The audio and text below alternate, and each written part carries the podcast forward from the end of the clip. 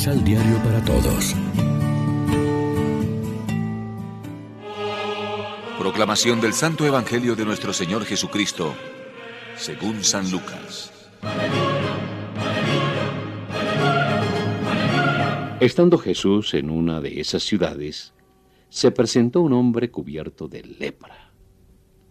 Apenas vio a Jesús, se postró con la cara en tierra y le hizo esta súplica. Señor, si quieres, puedes limpiarme. Jesús extendió la mano y lo tocó diciendo, Lo quiero. Queda limpio. Al instante sanó de la lepra. Pero Jesús le mandó que no lo dijera a nadie. Anda más bien a presentarte al sacerdote y lleva la ofrenda tal como lo mandó Moisés cuando un leproso sana. Así comprobarán lo sucedido. Su fama crecía más y más, y muchas personas acudían a oírlo, y para que lo sanara de sus enfermedades.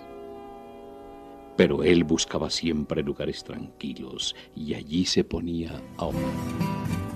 Lección Divina Amigos, ¿qué tal? Hoy es viernes 7 de enero y a esta hora, como siempre, nos alimentamos con el pan de la palabra. El relato evangélico de hoy, curación de un leproso por Jesús, nos muestra ya en marcha el programa de liberación humana que veíamos ayer expuesto por Cristo en la sinagoga de Nazaret, conforme al texto del profeta Isaías. Esta curación es pues un signo de la llegada del reino de Dios y de su buena nueva, que entran en conflicto con el mal del mundo para vencerlo, liberando al hombre de toda miseria y limitación humana, reintegrándolo a su dignidad y a la comunidad de los redimidos. Cuando Jesús se despedía de los suyos, en la oración sacerdotal de la última cena, hablaba así refiriéndose a sus discípulos. El mundo los ha odiado porque no son del mundo, como tampoco yo soy del mundo. No te pido, Padre, que los retires del mundo, sino que los guardes del mal. Desde siempre hay incompatibilidad entre la luz y las tinieblas. Practicar el Evangelio y las bienaventuranzas de Jesús supone optar por la incomprensión del mundo e incluso por su odio persecutorio.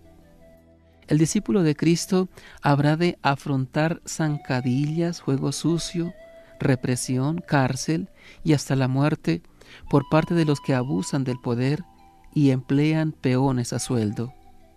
Así le pasó al primero y que más ardientemente buscó la verdad y sirvió a la justicia, Jesús de Nazaret. Su suerte la han seguido y seguirán otros muchos. Para todos estos cristianos esforzados y anónimos en la bienaventuranza de la fe que vence al mundo. Reflexionemos. Nuestro testimonio como cristianos deja claro que creemos que Jesús es el Hijo de Dios. Al dar testimonio de Jesús movidos por su Espíritu, los otros se motivan a creer en Él. Oremos juntos. Cúranos, Señor Jesús, que a semejanza del leproso del Evangelio, la experiencia de tu amor nos dé toda la luz para hacer un buen examen de conciencia y un firme propósito de enmienda al acercarnos al sacramento de la reconciliación. Amén. María, Reina de los Apóstoles, ruega por nosotros.